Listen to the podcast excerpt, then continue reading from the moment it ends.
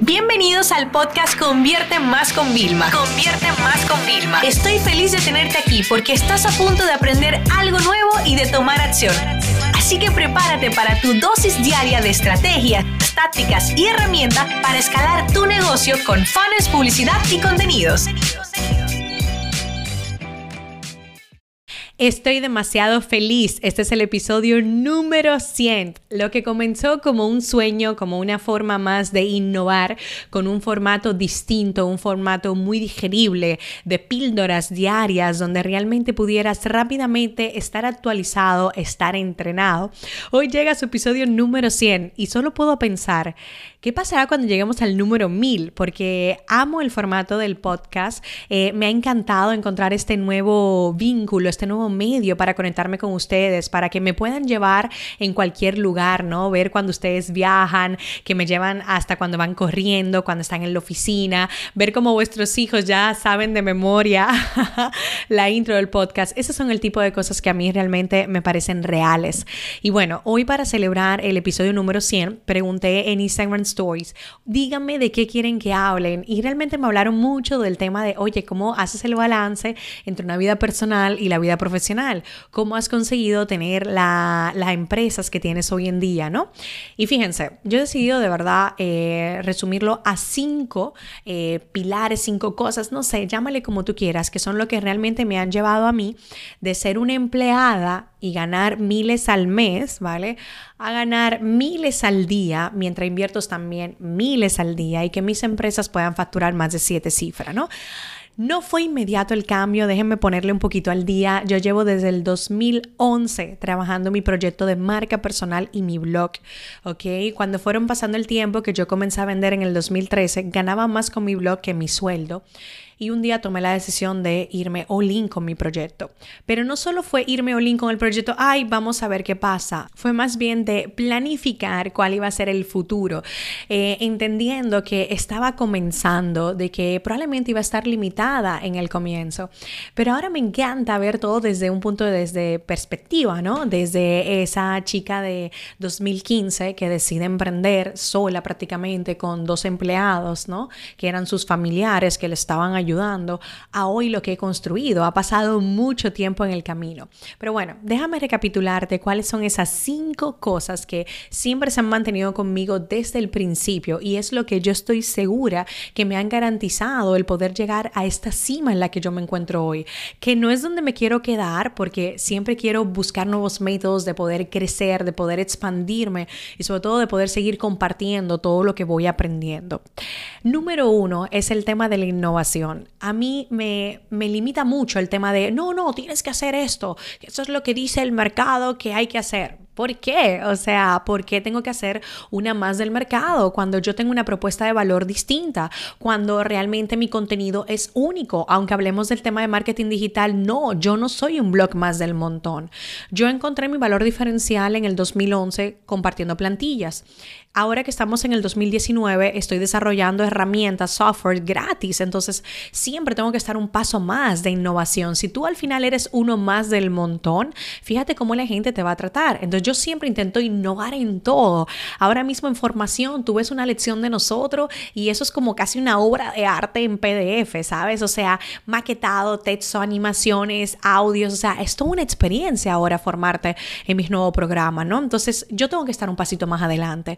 No te limites, ¿vale? Tú puedes utilizar un sistema ya probado, me parece fantástico, pero tienes que agregarle tu toque. Es como una receta, si la sigues al pie de la letra, le va a quedar como a todos, pero si le agregas ese ingrediente mágico que te va a ser tuyo, ahí es donde habrás como dado en el punto. Entonces, para mí eso es imprescindible. O sea, yo todos los años pienso, ¿qué nuevo vamos a hacer para innovar? Y en el sector, mis propios amigos siempre me han felicitado por esa, por esa parte de no limitarme y siempre dar una milla extra. Y es lo que 100% te recomiendo. Número dos, déjame decirte algo. El tema de tener mentores y coaches es lo mejor que te puede pasar. Fíjate, yo empecé teniendo desde el principio más mentores, personas que ya están en un nivel superior a mí y nunca he buscado a nadie de habla español a nivel en temas de negocios digitales. Siempre me he ido con la parte extranjera porque yo siempre he estado como innovando, entonces no estoy al mismo nivel y nunca encontré un mentor en español que me pudiera ayudar.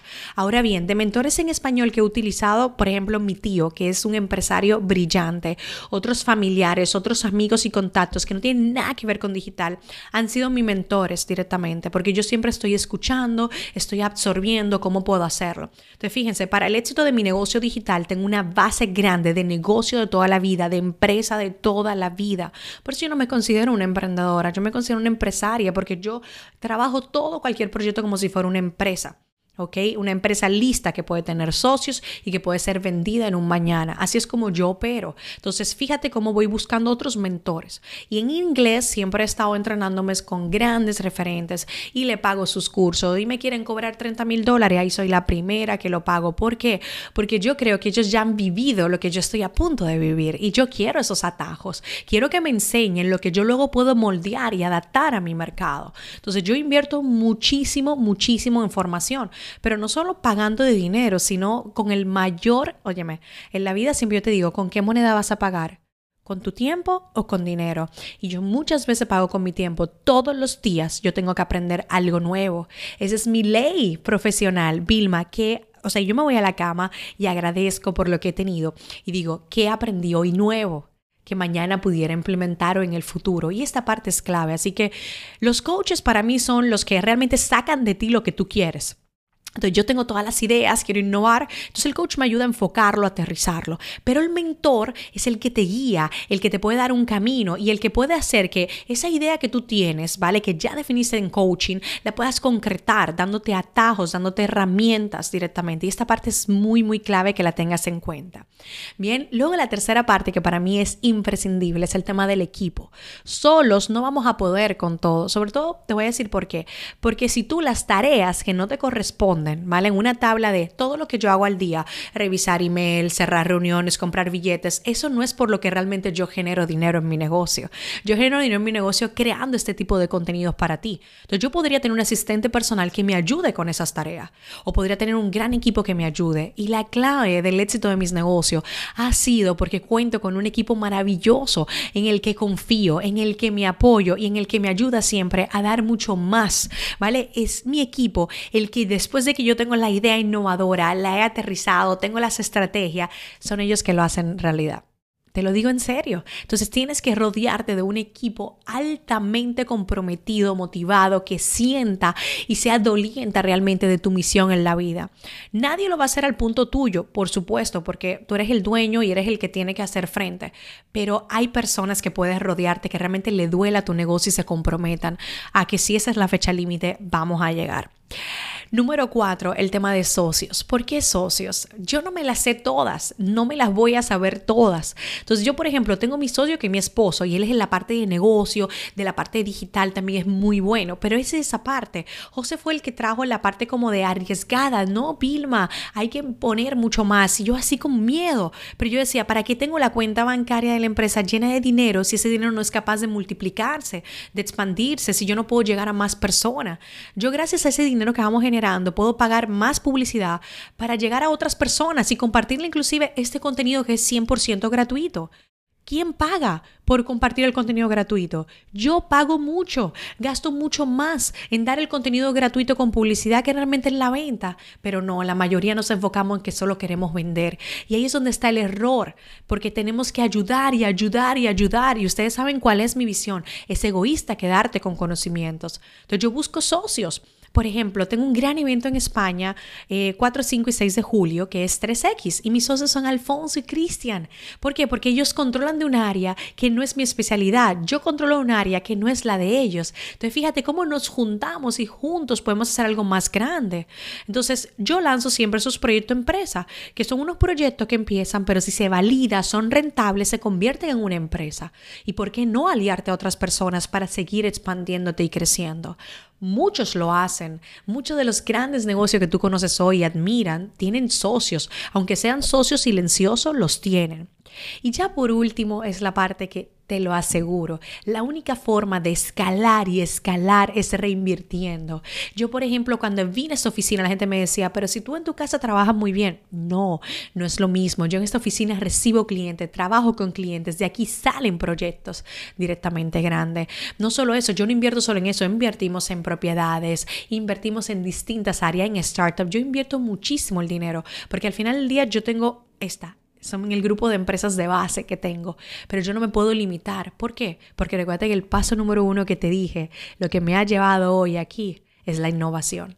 Y para poder innovar tenemos siempre que también invertir, autofinanciar nuestros crecimientos. Por ejemplo, hago lanzamientos para meter picos en mi empresa, pero tengo que reinvertir. No te puedes quedar con el dinero. El dinero que se queda se gasta y así no funciona el negocio. Tú tienes unos gastos, tienes que invertir. Invertimos en equipo. Aquí todo mi personal tiene las mejores, los mejores equipos en tecnología y sí, cada uno me cuesta dos mil y tres mil, pero es que con ese equipo producen. Entonces tienes que dejarte el chip de esa escasez de no querer gastar, porque realmente piensa siempre con qué moneda vas a pagar, con tu tiempo que nunca lo vas a recuperar o con dinero que si haces las cosas bien lo puedes recuperar. Entonces, esos son los cinco pasos realmente que me han llevado hoy a estar donde estoy, a vivir esta vida tan maravillosa que realmente puedo compaginar de mi vida personal con mi vida profesional, porque aunque yo ame mi trabajo, más amo desconectar los fines de semana y aunque de vez en cuando se estoy respondiendo por Instagram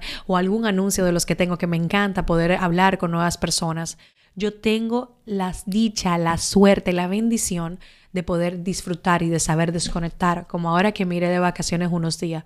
¿Por qué? Porque he construido algo basándome en esto, en siempre innovar, en tener coaching y mentoring, ¿vale? Que me ayude, que me oriente y que me lleve a tomar la acción en tener un equipo maravilloso en el que invierto bastante, yo formándole, contratándole, etcétera, buscándome socios que me ayuden a esas áreas donde yo no llego, esas áreas que yo no controlo y cinco, invirtiendo constantemente. Así que bueno, espero que hayas disfrutado de este episodio número 100 de estos cinco de estas cinco cosas que yo realmente utilizo en el día a día en mis negocios. Yo lo que le intento transmitir a todas las personas que entreno en negocios digitales. Ha sido un placer que me hayas acompañado aquí que muchos de ustedes han escuchado uno y cada uno de estos episodios y te doy las gracias por ser un fiel oyente. Nos queda mucho camino por recorrer, así que nos vemos en el episodio 101.